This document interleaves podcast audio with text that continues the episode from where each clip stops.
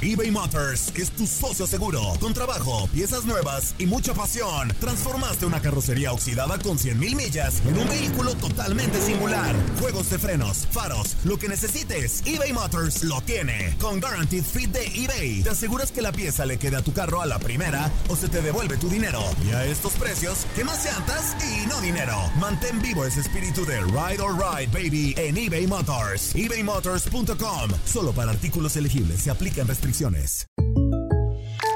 When something happens to your car, you might say,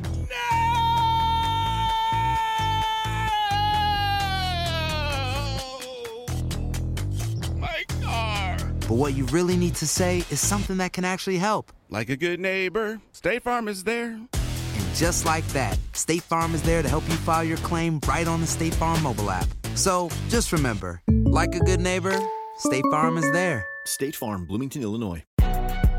Si no sabes que el Spicy McCrispy tiene Spicy Pepper Sauce en el pan de arriba y en el pan de abajo, ¿qué sabes tú de la vida? Para, pa, pa, pa. En JCPenney tenemos infinidad de regalos para el Día de las Madres hasta el domingo. Ahorra hasta 40% en todo Liz Claiborne y vístela de pies a cabeza con la última moda. Además, aprovecha las ofertas Yes Please, con diamantes y piedras preciosas a 25 dólares para miembros de JCPenney Rewards. ¿Aún no eres miembro? Inscríbete. Es fácil y gratis. Y regálale a mamá todo lo que se merece. JCPenney. Vale la pena. Ofertas válidas hasta el 12 de mayo en selección de estilos. Aplican otras exclusiones. Joyería se excluye de los cupones. Detalles en la tienda jcp.com. Bienvenido al mágico mundo del deporte. Escucha, participa y sé parte del deporte mundial. Búscanos en Euforia o tu plataforma favorita y síguenos para que estés siempre bien informado con lo mejor de tu DN Radio.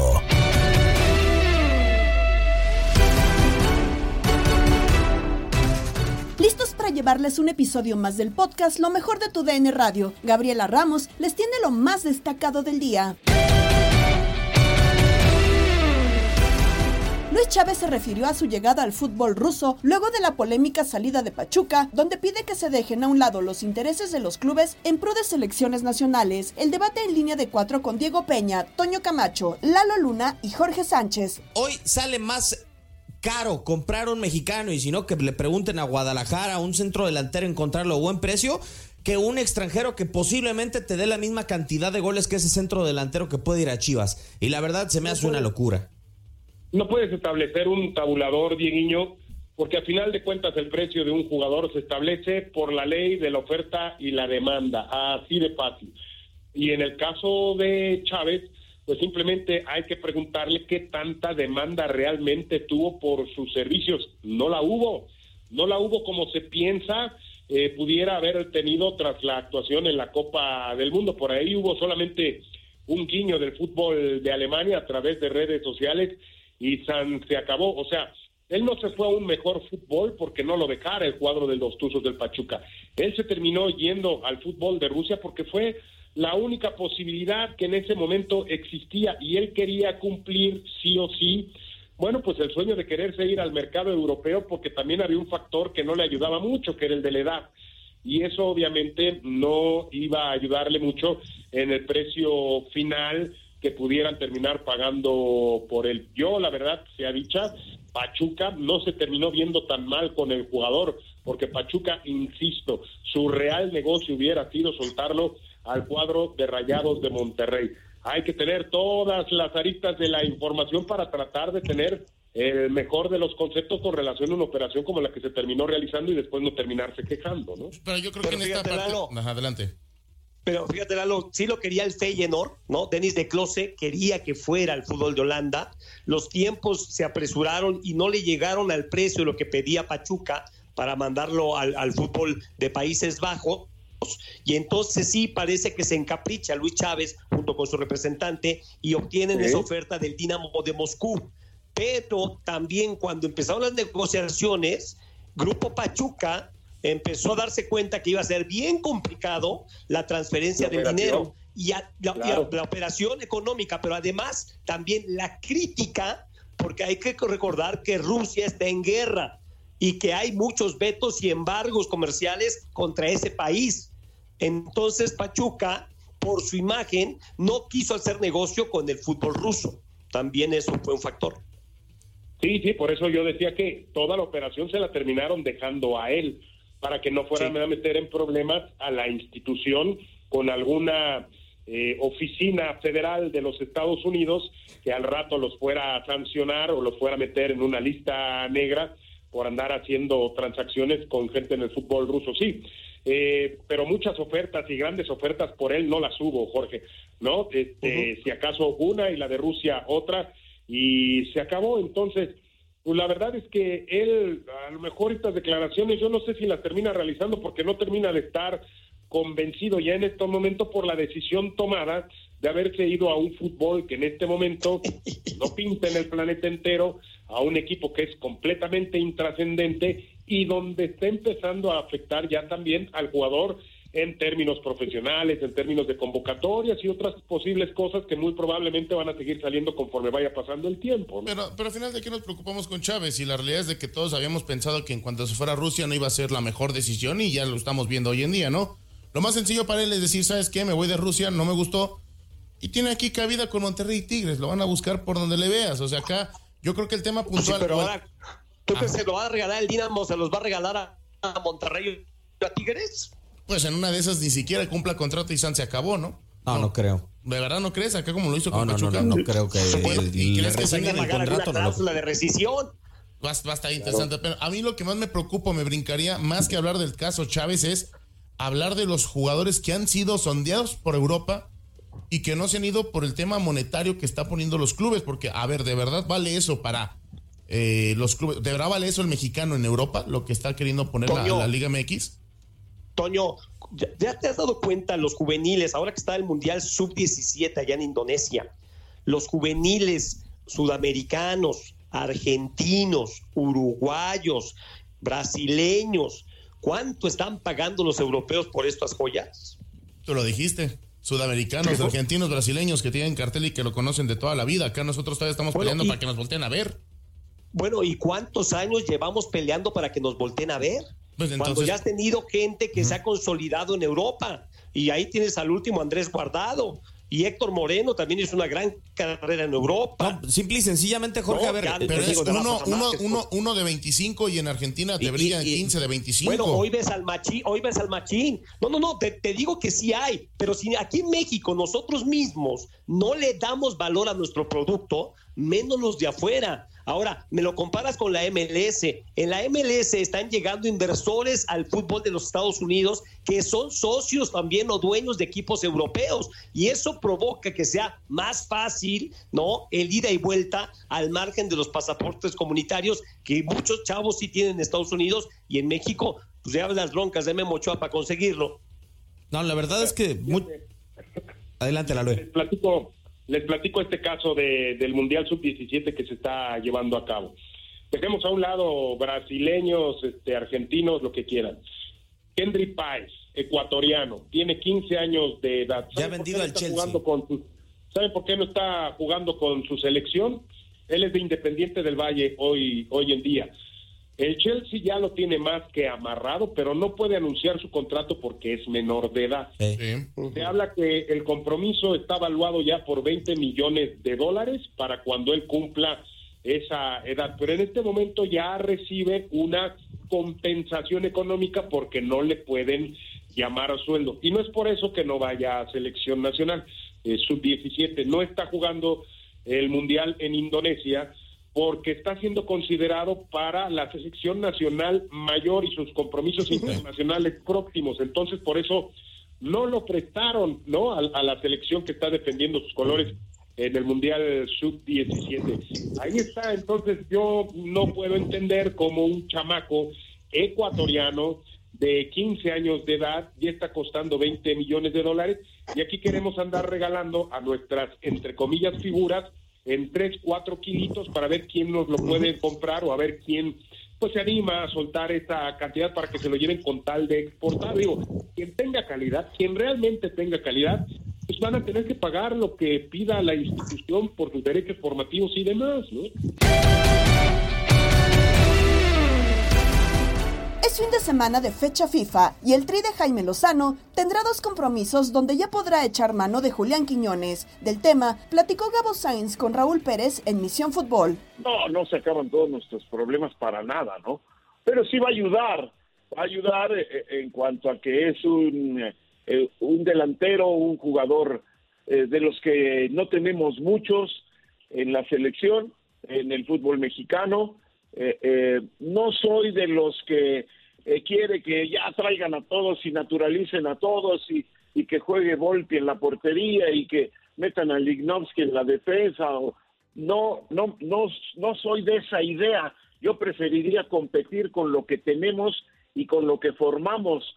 Pero pues si así lo hacen en todo el mundo, y además Quiñones llegó, pues digamos que muy jovencito, de 18 años, se terminó de formar en el fútbol mexicano y él ni siquiera tuvo intención de jugar con Colombia, pues bueno, está bien, yo creo que va a aportar, va a ayudar, pero no creo que sea la solución a todos los problemas. Lo que sí hay que ver es que hay que este, ponerse a trabajar, que es lo que no han hecho los clubes, para formar más jugadores de calidad internacional, porque cada vez tenemos menos, querido Tony. Tenemos, tenemos uno, quizá casi ya, casi ya nada, ¿no? Y no por nada estamos viendo también ya las consecuencias en las inferiores con la goleada de, Alemania sobre México sub-17. Pero para estos partidos, eh, eh, mi querido Raúl, en contra de Honduras, primero se juega ya en, tierras catrachas, luego se juega acá en el Azteca. Básicamente será la presentación del Jimmy eh, en el estadio, en el recinto para mí del el templo del fútbol mundial, así como dijo en su momento Jan Infantino. ¿Tú crees que se le puede complicar a México sacar el resultado en contra de Honduras o ya vamos pensando en la Copa América y ahí sí, la chamba de Jimmy estaría más que comprometida, ¿no? Sí, mira, nosotros, los comentaristas, los narradores, los periodistas, la afición, probablemente ya puede ir pensando en lo que viene, porque este partido o esta serie de dos partidos la tendrías que pasar no sin problema, porque Honduras siempre te va a dar problemas, porque se, se juega bien al fútbol en Honduras, aunque han tenido su bache recientemente, pero siempre se va a complicar. Sin embargo, aún con todo lo que hemos dicho del fútbol mexicano y de la falta de futbolistas de talla internacional, yo creo que México debe de pasar. Los únicos que no deben de estar pensando así son el Jimmy Lozano y todos los jugadores. Hay que enfrentarlo como si fuera Alemania, hay que enfrentarlo como si fuera el campeón del mundo. Hay que ganarle y hay que y hay que pasarlo. Ya una vez pasado, ya se verán otras cosas y se estará más tranquilo, se pensará ya en la Copa América, que es eh, por lo que se va a pelear en este par de partidos, pero, pero este, de momento nada de confianzas, nada de que ya estamos viendo para más allá. No, no, no. Hay que ver en el juego del viernes que es primero en Tegucigalpa y que no va a ser nada sencillo, porque nunca ha sido sencillo para México jugar ahí. Y luego el del domingo, el del martes, quiero decir, en el Estadio Azteca, sin confiancitas, sin nada, sin, si sacaste un buen resultado de, de Tegucigalpa, pues otra vez como si fuera, eh, eh, no sé, este, Portugal o como si fuera Brasil, hay que jugarle a, tope para superarlo, para no menospreciar a nadie, porque no estamos para menospreciar a nadie, estamos para competir y para, sí estamos, creo yo, para ganarle a Honduras, pero no para menospreciarlo de ninguna forma. Lo menosprecias tantito y eso se te voltea, pero de inmediato. Así que a pensar en ganar, a como dé lugar, y nosotros pues sí podemos, tenemos ese derecho de especular y de estar pensando en lo que va a venir después, mi Toño. No, claro, y, obviamente ya empiezan a especular porque también quieren ver la presentación de, de Julián Quiñones. Mm, yo no sé, y te pregunto, ¿lo ves como titular? Porque para mí ese tiene que ser titular indiscutible y yo quiero ver cómo termina por cambiar su dibujo táctico el Jimmy, ¿no? Porque está acostumbrado a ese 4-3-3, podríamos ver por izquierda Julián, pero su mejor versión, y yo lo platicaba en línea de cuatro, es o media punta y como segundo delantero ayudando a Santi Jiménez, pero eso tendría que cambiar su sistema Jimmy a un 4-4-2. Sí, de acuerdo, pero este pues vamos a ver cómo, cómo, le hace, ¿no? Lo puede meter por izquierda, lo ha, lo ha hecho ha jugado así en el América. Claro. Cuando juega con Henry Martín. O, también atrás de, Henry Martín o por un costado, que es más bien al lado izquierdo. Este, Pues la verdad es un bonito problema para resolver para el Jimmy, ¿no? Qué bueno que lo tiene y, y, y ya veremos dónde lo acomoda y si Julián Quiñones se siente bien donde lo acomoden. Pero yo pienso que, que, que no hay de otra porque es un hombre de goles, es un delantero, es un hombre que hace y que fabrica goles. A veces no necesariamente los tiene que anotar él. él. Entonces, jugando por el lado izquierdo y entrando para en, en momentos muy puntuales hacer un, eh, un, doble centro delantero o llegando de atrás, yo creo que de las dos maneras puede, puede aportar. Y, y bueno, pues ese problema del Jimmy, qué bueno que lo tiene y, y que lo tendrá que resolver de la mejor manera, ¿no? En el vestidor, Tate Gómez Luna y Horacio Joffre platicaron con Oscar Ramos del partido México contra Honduras. Sí, efectivamente se viene un partido, o bueno, dos partidos muy interesantes donde México se juega el pase a Copa América. Creo que eso es lo más importante. Es una selección de Honduras con muchas dudas. Yo creo que de las selecciones de Honduras más débiles que hemos visto en muchos años, no lo digo yo, sino lo dice la misma prensa catracha pero siempre será difícil visitar al equipo de Honduras, enfrentarlo ahí en su cancha. ¿Cuáles son los peros que le pondrías a la selección mexicana del Jimmy y cuáles son los aspectos buenos que has visto? Mira, en lo bueno te destacaría el equipo, que, que tiene un buen conjunto, tiene un equipo de compañeros, o sea, todos están metidos con, con el proyecto de Jimmy, los conoce muy bien, a varios de ellos desde Juegos Olímpicos, donde consiguieron medalla de bronce, Creo que eso es fundamental. Conocen el esquema, el parado que presenta el de 4, el 4-3-3, que ahora quizás lo, puede, lo tendrá que variar porque Julián Quiñones creo que le han puesto ahí, no se lo impusieron, pero el hecho de que ya lo tengas ahí, lo tienes que poner a jugar y ahí va a modificar un poco, pero que eso yo no lo veo tan mal, ¿eh? porque digo, tener variantes en una selección también es importante. Eh, lo que sí, eh, en los peros que le podamos poner en la portería, el problema no es Guillermo Ochoa, ¿eh? El problema no es que Guillermo Ochoa a sus treinta y tantos años siga luciendo en una liga top como es la italiana. Lo que pasa es que los porteros suplentes, y se lo comenté a compañeros justo cuando estábamos allá eh, en esos partidos amistosos, ven a, ven a, Guillermo Ochoa como inalcanzable. No los ves matarse en el entrenamiento, lo siguen como una comparsa y yo le decía a uno de mis compañeros, el día que uno de esos porteros, no se le revela Ochoa, le diga, yo te respeto, eres un gran arquero, pero aquí vengo a pelearte lugar, el mismo Ochoa va a ceder un poco y también va a meterle presión. Pero Malagón, Toño Rodríguez, este González de Pumas, el día que fueron convocados, no se les veía esa hambre por ganarle la titularidad en el entrenamiento. Obviamente tuvimos la oportunidad de ver 15 minutos del entrenamiento y después solamente eh, tiros a portería, pero falta eso y la culpa no es de Guillermo Ochoa. Yo creo que tiene que haber un portero que alce la mano no solamente con buenas actuaciones, pero de carácter. Sin duda, con el hambre, ¿no? Con el hambre, Horacio, para poder eh, pues competirle a Guillermo Ochoa, que a sus 38 años nadie lo mueve. Lo que pasa también, eh, como dice Oscar, ¿no? Los demás porteros ven que no hay la posibilidad de, de, jugar, que está Ochoa en los amistosos, en, los partidos del fútbol playa, donde sea, sea siempre está Ochoa. Entonces quizá eso le saque las ganas, pero tiene que llegar el momento que haya alguien que diga, bueno, vamos a poner otro arquero, otro portero. Ochoa no va a ser, no va a atajar para siempre. Y lo de Guillermo Ochoa, es que también, como todo jugador, tiene este, la posibilidad de lesionarse. Tocamos madera que ningún jugador de ningún lado, ni mucho menos de la selección mexicana se lastime, pero puede suceder. Entonces el día que suceda necesitamos un portero con, con carácter. Guillermo Ochoa no es el que más grita, no es el que más eh, gesticule dentro de, la cancha, pero se, se, ha ganado el respeto. Necesitamos otro portero como esos. Acevedo creo que era una un buen prospecto, pero también hay que hay que también exigirle. Sin duda. Eh, viene de una lesión, sí, pero en cinco partidos se comió 13 goles. Entonces, necesitamos que estos porteros que vienen detrás de Guillermo Ochoa no solamente estén esperando la oportunidad, sino que se la arrebaten con buenas actuaciones. No, y también que se las den, ¿no? Porque contra Uzbekistán, si no los pones, y contra Australia, si contra Ghana, y nada más pones a Ochoa, pues también el caminito para el guardameta que pues está peleando se, se cierra en, pues no, no me van a poner, siempre van a poner a Guillermo Ochoa, eso también te pega en el tema mental. Pero Oscar, también otra de las polémicas, eh, el tema de la delantera. Inició Santi Jiménez contra Alemania, no mete un gol creo que era, era manejable, era para convertirlo después de un bote que le bota y la pone muy arriba de la portería. Pero se ha hablado mucho de quién debería ser el, el atacante titular y no quiero meter ahí a Julián Quiñones porque no es el atacante. Pero es Raúl Jiménez, Henry Martín y Santi Jiménez. Para ti, ¿quién debe ser el, el delantero titular de la selección mexicana? Cuando esté Quiñones, si es que lo, lo, lo mete Jimmy, que creo que así va a ser, alguien que conoce muchísimo y que creo que le dará buenos resultados es Henry Martin porque juega como lo hacía este en el Atlas, ¿no? Detrás del delantero, el que te jala la marca y después te abre los espacios para explotar la velocidad. Creo que eh, cuando juegue Quiñones, Henry es una buena propuesta.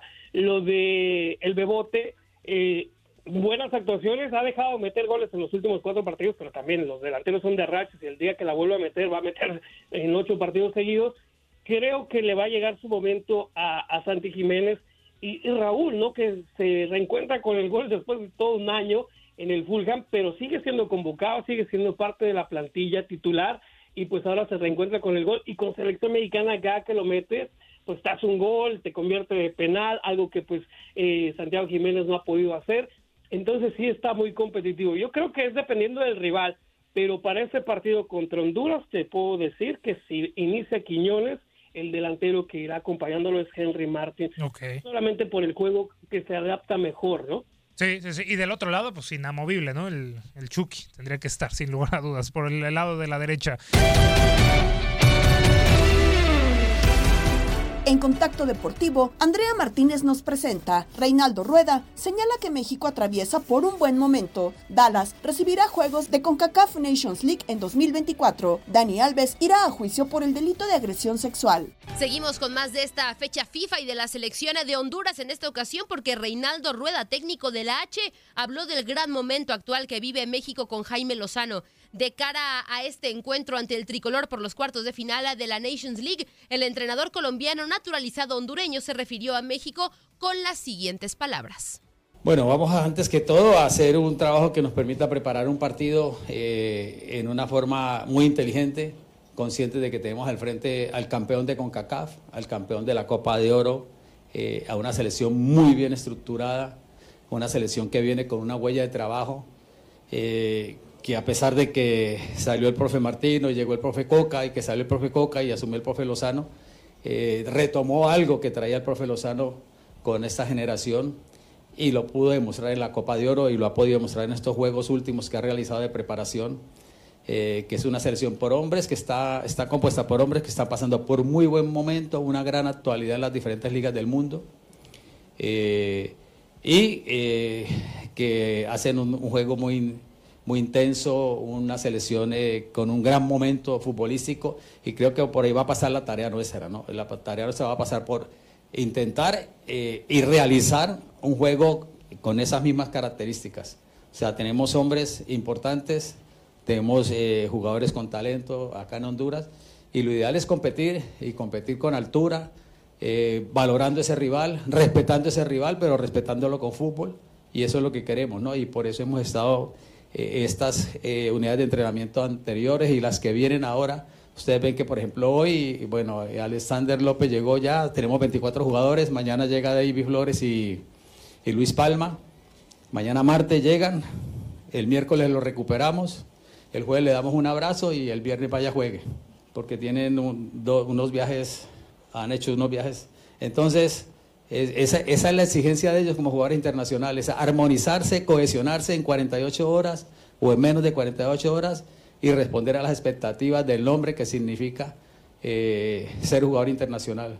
Y esa es la responsabilidad que ellos tienen. Por eso siempre uno busca tener un soporte de la Liga Nacional fuerte. Y antes de continuar, les recordamos que los Juegos de Honduras contra México el viernes 17 de noviembre y la vuelta en el Estadio Azteca el martes 21 los van a poder escuchar por las estaciones afiliadas de TUDN Radio para que estén presentes en nuestra sintonía. Siguiendo con más información relacionada con la organización de la CONCACAF Nations League, pues ya se dio a conocer que la ciudad de Dallas será la encargada de albergar los duelos de semifinales, repechaje, tercer lugar y final del torneo en el 2024 a través de un comunicado, el torneo reveló las dos sedes y el calendario en el que se disputarán los encuentros. El mundialmente conocido ATT Stadium de Arlington, Texas, casa de Dallas Cowboys de la NFL, así como estadio que será anfitrión de la Copa Mundial de la FIFA de 2026, será la sede de las finales del torneo, lo cual incluye las semifinales, el duelo por el tercer lugar y la final, mientras que el repechaje se va a llevar a cabo en el Toyota Stadium, sede del FC Dallas en Frisco, Texas. Las semifinales se jugarán el jueves 21 de marzo, mientras que el partido por el tercer lugar y la gran final serán el día 24 del mismo mes. La final coronará al tercer campeón del torneo después de que Estados Unidos ganó las dos primeras ediciones en 2021 en Denver, Colorado y en 2023 en Las Vegas, Nevada. Por otra parte, los encuentros de repechaje que disputan los cuatro equipos eliminados de los cuartos de final a solo un encuentro se llevarán a cabo el sábado 23 de marzo también en el ya mencionado Toyota Stadium. Las dos selecciones ganadoras de dichos cruces van a obtener los últimos dos boletos para la Copa América 2024. Los cuartos de final se jugarán el 16 y 17 de noviembre en los partidos de ida y el 21 y 20, y 21 perdón, del mismo mes los partidos de vuelta. El ganador en el marcador global de cada uno de los enfrentamientos de estos cuartos de final avanzará a semifinales y se clasificará a la Conmebol Copa América 2024. Los enfrentamientos de los cuartos de final de la CONCACAF Nations League son México contra Honduras, Estados Unidos ante Trinidad y Tobago, Canadá frente a Jamaica y Costa Rica ante Panamá. Seguimos con el fútbol internacional, pero de noticias no tan agradables y es que hay actualidad en el caso del exfutbolista del Barcelona y también de los Pumas de Ciudad Universitaria. Dani Alves, de Jaime Bernal nos tiene la información. La audiencia de Barcelona envió a juicio al exfutbolista de Barcelona y Pumas, Dani Alves, por un delito de agresión sexual, acusado de violar a una joven en el reservado de una discoteca de Barcelona el pasado mes de diciembre. En un auto, la sección 21 de la audiencia confirma el procesamiento del ex internacional brasileño al concluir que las declaraciones de la víctima y los testigos, así como las pruebas periciales, sustentan suficientes indicios para enviarlo a juicio por un delito de agresión sexual. Con esta resolución se abre un plazo de cinco días para que la Fiscalía y la acusación particular ejercida por la víctima presenten sus escritos de calificación, último trámite antes de fijar la fecha del juicio. Vale la pena recordar que la estrategia de la defensa del futbolista se basa en reconocer que sí existieron las relaciones sexuales, pero que siempre fueron consentidas. Dani Alves se enfrenta a una condena grave tras la denuncia por la presunta violación. La chica de 22 años denunció los hechos ocurridos en la discoteca Soto el 30 de diciembre de 2022 y el brasileño entró en prisión preventiva en enero de este año. Estás escuchando el podcast de lo mejor de tu DN Radio, con toda la información del mundo de los deportes. No te vayas, ya regresamos. Tu DN Radio, también en podcast. Vivimos tu pasión.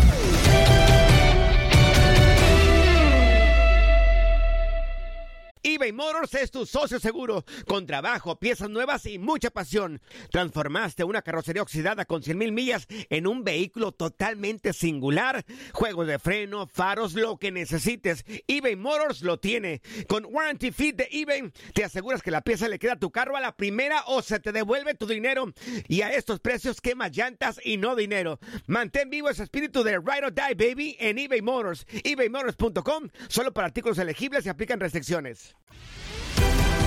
De regreso en el podcast Lo mejor de tu DN Radio para hablar ahora de la Liga MX femenil. Concluyeron los cuartos de final y en tu DN Radio llevamos el triunfo de Tigres 2-1 sobre Pumas. Otra vez semifinales para las Amazonas de último segundo. Le pegaron dos goles a uno a Pumas y están clasificadas por global de 5 a 2, Andrea Martínez. Un, un eh, partido rubio que la verdad no ofreció mucho que digamos en el estadio universitario. Las primeras en abrir el marcador fueron justamente las Tigresas con un, un eh, tanto de Belén Cruz, Jackie Ovalle quien eh, se encarga de iniciar la jugada, la futbolista más importante de las, de las Tigresas, hay que decirlo. Estaba la jugadora por izquierda, le manda el centro al otro costado de la cancha. Belén Cruz brinca y con un cabezazo abría el marcador. Nos iríamos al descanso 1 por 0 ya para la segunda mitad. Aérea Chavarín haría el gol del empate momentáneo para Pumas. Decidemon Sibais fue quien inició la jugada, le manda el centro a Chavero que no se logra acomodar. A partir de ahí, eh, pues Chavero lanza el disparo, Ceci Santiago no ataja de manera correcta y con la pierna derecha Chavarín hace el 1 a 1. Y ya para cerrar el encuentro, prácticamente los últimos segundos de juego, Stephanie Mayor también con una jugada iniciada con Jacqueline Valle, le manda el centro, brinca y de cabeza hace el 2 por 1, 5 a 2 global. Tigres está de nueva cuenta en las semifinales de la Liga MX femenil así como la goleada que Rayadas le propinó 6 por 3 a Cholas. Paliza, que hubo un momento en que las Cholas se pudieron acercar, pero al final de cuentas un 8 por 4 es contundente. Así es, finaliza este encuentro de cuartos de final 8 por 4, gana Rayados de Monterrey. Eh, de la mano de Rayados, gol de Yamona. Eh, dos, dos, goles, un doblete, excelente partido para esta jugadora. Gol de Nicole Pérez, el tercer gol del partido. Sammy Cimental también eh, pone y suma para las rayadas. Y Diana Evangelista también mete el 5 por 2 en un error en la salida de Ale. Y por parte de Cholos de Tijuana, el, mete San Juana Muñoz un gol doblete de Mayra Pelayo y sin duda alguna eh, eh, el factor fue que falló Dani Espinosa al minuto 15 del segundo tiempo una penal que podía cortar la diferencia sin duda alguna haciendo dos goles solamente diferencia faltando 30 minutos para finalizar el encuentro. Eh, me parece que eso es factor para que Cholos prácticamente quedara fuera de, de los cuartos de final. Termina el partido, un Cholos que luchó hasta el final, pero tuvo muchos errores en la zona defensiva y bueno, al ataque Dani Espinosa no, no marcó diferencia en este encuentro y un Monterrey que llega eh, en su mero punto, ¿no? Para enfrentar a un Tigres que también eh, se verán las caras en las semifinales. Entonces finaliza este partido 8 por 4 marcador global, gana Rayados de Monterrey que se enfrentará a Tigres en la final y Chivas contra América en la semifinal se enfrentarán estos equipos. Combinado con los demás resultados, tenemos clásicos en semifinales, Tigres contra Rayadas y América ante Chivas. América es el amplio favorito a llevarse el título de la Apertura 2023, asegura José Luis López Salido, y así lo dice en Inutilandia con Toño Murillo, Darín Catalavera y Zuli Ledesma. Eh, la, última jornada fue una de las más grises y aburridas que he visto en muchos años. ¿eh? No sé, hubo muchos partidos muy malos y, vino a rematar con ese León Juárez que fue para el olvido, ¿no? La verdad es que al final León se queda con ese boleto por Pachuca en la última jornada, no al chiquito Sánchez, ¿no? Pero, pero bueno, ya definido, eh, luego el play-in, los duelos de play-in, pues vamos a ver, es un formato nuevo, va a ser novedoso esto de que eh, el 8 y el no, el 7 y el 8, si, si pierden el primer partido, van a tener una segunda oportunidad. Este, ya lo vimos en la Liga de Expansión, ¿no? Con Venados perdiendo el primer partido, pero metiéndose ganando el segundo. Vamos a ver, es un nuevo formato, eh, me parece atractivo, ¿no? Eh, un poco más justo, porque antes con el repechaje entraban 12, ahora entran 10. Pero, pero bueno, y, y de cuartos de final, pues por ahora el Pumas Chivas, ¿no? Es el duelo, el duelo que llama la atención, porque cualquiera de las otras combinaciones no se le va a equiparar. Eso es una realidad. Pero después de 17 jornadas yo veo hoy a un serio y único candidato a dos equipos contendientes y al resto no les veo para, para mucho, ¿eh? Incluido Pumas y Chivas. Ok. o sea, eh, ¿Pumas y Chivas no entran dentro de tus favoritos? Me imagino que te refieres a Tigres y América a Tigres y a Monterrey como ah, los contendientes y el favorito es el América, ¿no? El torneo que ha hecho América y, el fondo de plantel que tiene y el manejo que le ha dado al plantel eh, Jardine me hacen verlo como hoy el único favorito. Es cierto que la liguilla es otro torneo, en la liguilla todo puede pasar y siempre hay sorpresas, pero el balance de 17 jornadas me deja eso, un, un claro favorito, dos contendientes y el resto, el que sea, eh, la verdad a mí no me llama mucho la atención. Eh, me ha aventado varios debates, ¿no? Eh, con el tema de Pumas y Chivas. Los invito a que vean el calendario, a qué equipos le ganaron, cuándo fue que les ganaron, y, a ver, ocho triunfos cada uno, y, de esos ocho fueron tres triunfos contra equipos que están en el dentro, dentro de los diez, y los otros cinco contra equipos que hoy están eliminados, ¿no? Y, la temporada de Guadalajara, entendiendo todas las adversidades que, que se fueron presentando, las indisciplinas, etcétera, la temporada de Guadalajara para mí claramente fue de más a menos. Y, y Pumas no le encontré una regularidad que me haga incluirlo dentro de los de los candidatos. Claro que uno de los dos estará en semifinal por obvia razón, pero no no no me parece que lleguen y les insisto hagan el estudio. Fueron cinco cinco triunfos de los dos contra equipos de la zona baja de la tabla, contra equipos que perdieron todos sus juegos casi o, o la mayoría de sus juegos entonces no me parece tan valiosa la temporada ni de uno ni de otro. Es que mira, lo deseamos, de hecho, la, la semana pasada, ¿verdad, Zuli? este, antes de cederte la palabra, que sí, es, efectivamente, América, Tigres y Monterrey se cuecen aparte.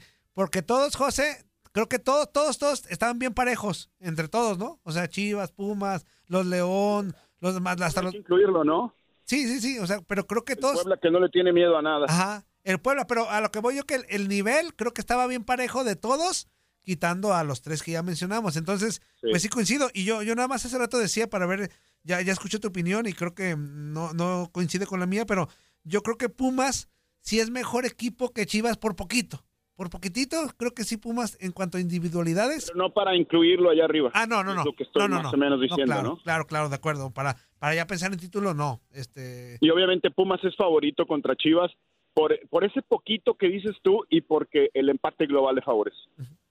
De acuerdo. Sí, dentro de todo esto, José Luis, qué gusto saludarte. La verdad es de que América ha arrasado en este torneo, ¿no? O sea, 40 puntos que consiguió como líder general. Es uno de los serios aspirantes a obtener el título, junto con Monterrey y Tigres. Eso a mí me queda bastante claro.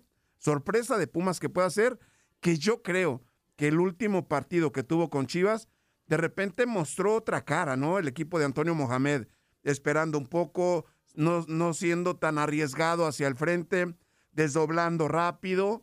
Y el equipo de Chivas, pues no encontró la manera, inclusive ni con el penalti de Alexis Vega, ¿no? De emparejar el marcador. Sí, sí, sí, de acuerdo, de acuerdo. Sí fue mejor dentro de las precauciones que tomó, pero fue el América, fue, perdón, fue Pumas del torneo. En el partido con América, con América también, ¿no? La propuesta fue, fue de cierta manera muy precautoria y, y, y creo que el turco le ha tratado de dar mucho equilibrio partiendo desde atrás a- al equipo, ¿no? A mí, honestamente y en serio, eh, son un par de buenos encuentros de Pumas en el torneo y, y lo demás es irregularidad. Para mí es un torneo bien irregular. Miren a León, el León está calificado perdiendo seis juegos. Este, cómo entró en la última en la última jornada, lo de Puebla, San Luis, ¿no? Que se desinfla al final y, y pierde ese lugar directo. Este, ve lo de Juárez, ¿no? El, el altibajo de Juárez tan tan anunciado, la temporada de Cruz Azul, de Atlas, de Cholos ha sido para mí una temporada muy gris, muy, muy gris, y que el que la ha aprovechado es el América. El América la ha aprovechado, ha, ha- ha- ha- ha superado a, a todos en cuanto a nivel futbolístico, y Monterrey y Tigres con ese vasto plantel que tienen, la buena dirección técnica que tienen, que, que así lo veo yo, eh, pues les ha alcanzado para, para terminar por encima del resto, ¿no? En cuanto a favoritismos. Pero hoy, hoy yo veo al América muy candidato al título. Corbin Carroll y Gunnar Henderson fueron elegidos novatos del año de la MLB. Es el tema que nos tienen Luis Quiñones y el Beto Ferreiro Se dieron a conocer ya los novatos del año de manera unánime. Sí, tal y como lo veíamos venir, tal y como lo pronosticamos aquí en Desde el Diamante y tal y como coincidimos con muchos de ustedes, Corby Carroll de los D-Backs y Gunnar Henderson se terminaron llevando los premios. Hoy, hoy se dará a conocer el premio de manager del año. También se presentó ya Carlos Mendoza, lo vamos a estar escuchando sus palabras al ser presentado hoy ya como manager de los Mets de Nueva York. Y bueno, una lamentable noticia que recibimos hoy al filo del mediodía, el fallecimiento del dueño de los padres de San Diego, Peter Seidler, quien fue, digamos, hasta cierto punto, hay que decirlo así, el artífice de estas inversiones multimillonarias del equipo de los padres de San Diego, aunque, pues, lamentablemente se va de este plano de existencia sin poder ganar una serie mundial a pesar de esas grandes inversiones de los padres. Tremenda novela en La Gran Manzana, una novela que involucra a, el gerente general Brian Cashman, a Giancarlo Stanton y a Joel Wolf, el agente de Giancarlo Stanton. Más adelante te voy a estar comentando qué es lo que está pasando en La Gran Manzana. ¿Qué fue lo que dijo Brian, Cashman sobre Giancarlo Stanton?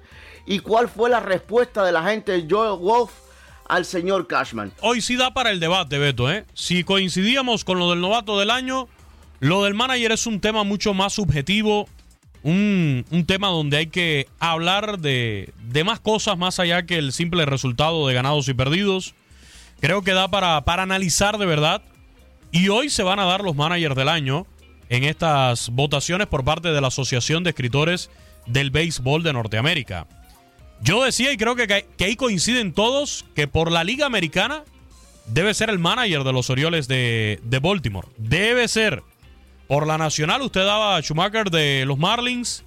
Yo daba por acá como mi favorito a Craig Counsell de los Cerveceros de Milwaukee, pero por ahí escuchaba a muchos mencionando incluso a Brian Snitker por la regularidad que tuvieron los Bravos durante toda la campaña. Claro, no es lo mismo Beto Ferreiro, la nómina de los Bravos de Atlanta, a la nómina de los Cerveceros y mucho menos a la nómina de los Marlins de Miami para usted competir y meterse a una postemporada. Así que nos da mucho, pero mucho para polemizar. El teléfono en cabina, el 833-867-2346, 833-867-2346. Todos tienen argumentos válidos para ganar el premio, ¿eh? porque lo que hizo Bruce Bochy con los Reyes de Texas, uno de los finalistas, fue fantástico, porque se hablaba de muchos equipos, pero nunca de los Reyes de Texas. Eh, en la Liga Americana, cuando dábamos nuestros pronósticos antes de comenzar la, la campaña, se mencionaba a los Yankees, se mencionaba a los Astros de Houston, a muchos otros, pero no a los Rangers de Texas. Así que lo de Bruce Bochy hay que tomarlo en consideración. Lo de Kevin Cash con los Reyes de Tampa Bay. Eh, otra vez, lo de los Reyes de Tampa Bay comenzaron ganando una cantidad de juegos ahí eh, increíble, el segundo mejor récord de la Liga Americana. Y bueno, lo de, lo de Brandon Hyde, que para mí es el favorito para ganar el de los Orioles de Baltimore por lo que hizo los Orioles. Eh, podemos hablar de los tres managers de la, Liga Americana, podemos poner todos los argumentos eh, sobre la mesa, pero yo creo que Brandon High sí, es el, favorito ahí. En la, Liga, en la Liga Nacional es un poquito diferente, es un poquito diferente. Yo creo que va a ganar Craig Conso, creo que va a ganar. Pero si yo votara, mi voto sería para Schumacher el de los Miami Marlins. Alguna fuente me dijo por ahí que eso estaba ya cocinado, que estaba que se filtraron algunas boletas y me dijeron que era Craig Counsell y me dijeron que era Hyde. Pero si no, y no por gusto, de mí, y no por sería gusto, Schumacher de los Marlins. ¿eh? Y, no por gusto, fíjate que es un medidor también. No por gusto, Craig Counsell se acaba de convertir en el manager mejor pagado. ¿eh? 40 millonzotes le dieron los cachorros de Chicago. Eso te da una medida de cómo se valora hoy en día el trabajo de, de Craig. Para cerrar, el buen humor de locura con Octavio Rivero, Darín Catalavera y Jorge Rubio con datos de asistencia del torneo Apertura 2023. Es cumpleaños de Miguel Sabá, Luisao y Samuel Umtiti. Un día como hoy, Don Shula es el head coach más ganador. Sebastián Vettel es el piloto más joven en ganar un campeonato de pilotos. Damos toda la casa y sin dejar caer una sola gota de pintura que no sea. ¿Qué es eso? El dato random. ¿Cómo? ¿Ya? ¿Tan rápido? ¿Ya, Rubio, tan rápido? Y rapidito y de buen modo, ¿eh, muchacho. Y, de buen modo, por supuesto. Bueno, vamos al dato random, porque hay que hablar un poco de la Liga MX. El total de asistentes en la fase regular de la Apertura 2023 fue de 3.159.632 personas, para un promedio de 21.651 personas por juego. La jornada que más asistencia tuvo fue la fecha número 10 con 214.436 aficionados, mientras que el registro de menor afluencia en los estadios fue la fecha número 4 con 144.440 boletos vendidos.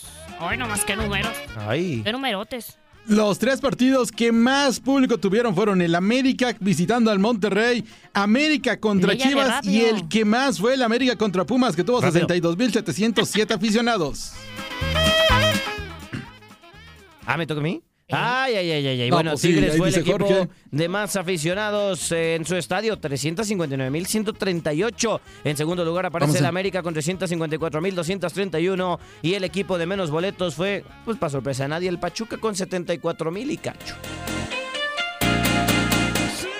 Órale, pues rapidito, rapidito, niño del pastel, vámonos porque en el 75 nace en Sao Paulo, Brasil, el ex delantero Luisao, campeón de la Copa Libertadores en un par de ocasiones, en 98 con Vasco de Gama y en 2005 con Sao Paulo, campeón del mundo en 2002, en 2002.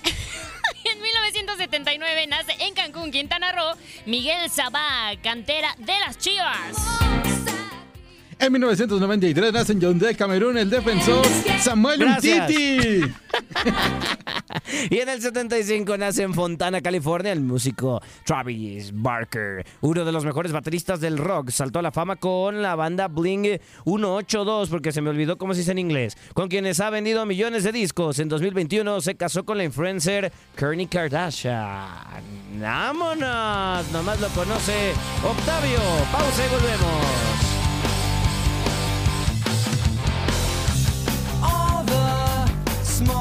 Sí me la sé. ¿Cómo que la ¿lo conozco escuchado en alguna peli adolescente? Tal día como hoy.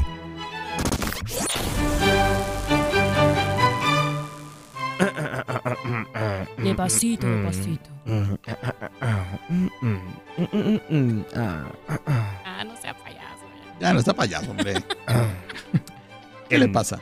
En, en 1970, luego de un partido como visitante, el equipo de fútbol americano, la Universidad de Marshall, muere cuando su avión se estrella al llegar al aeropuerto de Tri-State. Este hecho fue retratado en la película We Are Marshall. En el 2010, el piloto alemán Sebastian Vettel se convierte en el campeón mundial más joven en la historia de la Fórmula 1, dejando en segundo lugar del campeonato al español Fernando Alonso. Me apagaron el micrófono. Apágale el micrófono, por favor. En 1993, el legendario coach de los Miami Dolphins, Don Shula, se convierte en el head coach más ganador en la historia de la NFL. Al final de su carrera acumuló 347 triunfos y sigue ostentando el récord de más victorias. Bájale al aire acondicionado, por favor. Ese sí te lo pedimos, señor. En 1983 se estrena el video cortometraje de 13 minutos. Para aquella época era una cosa impresionante. Para cualquier época, un video de 13 minutos Bueno, es sí. mucho ruido. Tienes toda la razón para cualquier O sea, época. No para esa época, para cualquier Bueno, época un video. Para esa época más. Eh, bueno, se estrenó trailer de Michael Jackson dirigido por John Landis. Es el video más popular en la historia de MTV. La premiere fue en el teatro Metro grave, Crest en Los Ángeles, California. Ah, qué Saludos de Gabriela Ramos. No te pierdas todo lo que tenemos para ti en Euforia. Suscríbete y escucha más de tu DN Radio en Euforia y otras aplicaciones.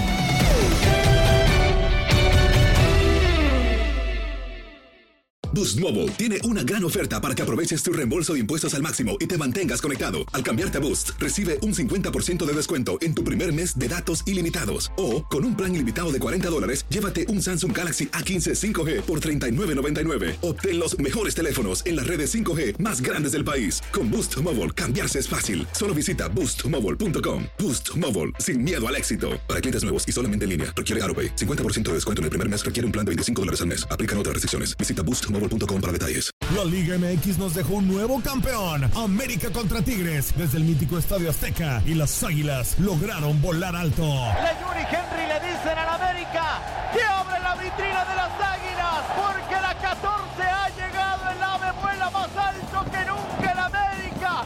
Las águilas vuelven a volar en el fútbol mexicano. La decimocuarta ha llegado. En 2024 continúa nuestra señal y vive la pasión del fútbol mexicano. ¿No se merece tu familia lo mejor? Entonces, ¿por qué no los mejores huevos? Ahora, Egglands Best están disponibles en deliciosas opciones. Huevos clásicos, de gallina libre de jaula y orgánicos de Egglands, que ofrecen un sabor más delicioso y fresco de granja que le encantará a tu familia. En comparación con los huevos ordinarios, Egglands Best contiene la mejor nutrición como 6 veces más vitamina D, 10 veces más vitamina E y el doble de omega 3 y B12. Solo Egglands Best. Mejor sabor, mejor nutrición, mejores huevos. Visita egglandsbest.com para más información. ¿Quieres regalar más que flores este Día de las Madres? The Home Depot te da una idea. Pasa más tiempo con mamá plantando flores coloridas, con macetas y tierra de primera calidad para realzar su jardín. Así sentirá que es su día todos los días. Llévate tierra para macetas Bigoro por solo $8.97 y crece plantas fuertes y saludables dentro y fuera de casa. Recoge en tienda y sigue cultivando más momentos con mamá en The Home Depot. Haces más, logras más. Más detalles en homedepot.com diagonal delivery.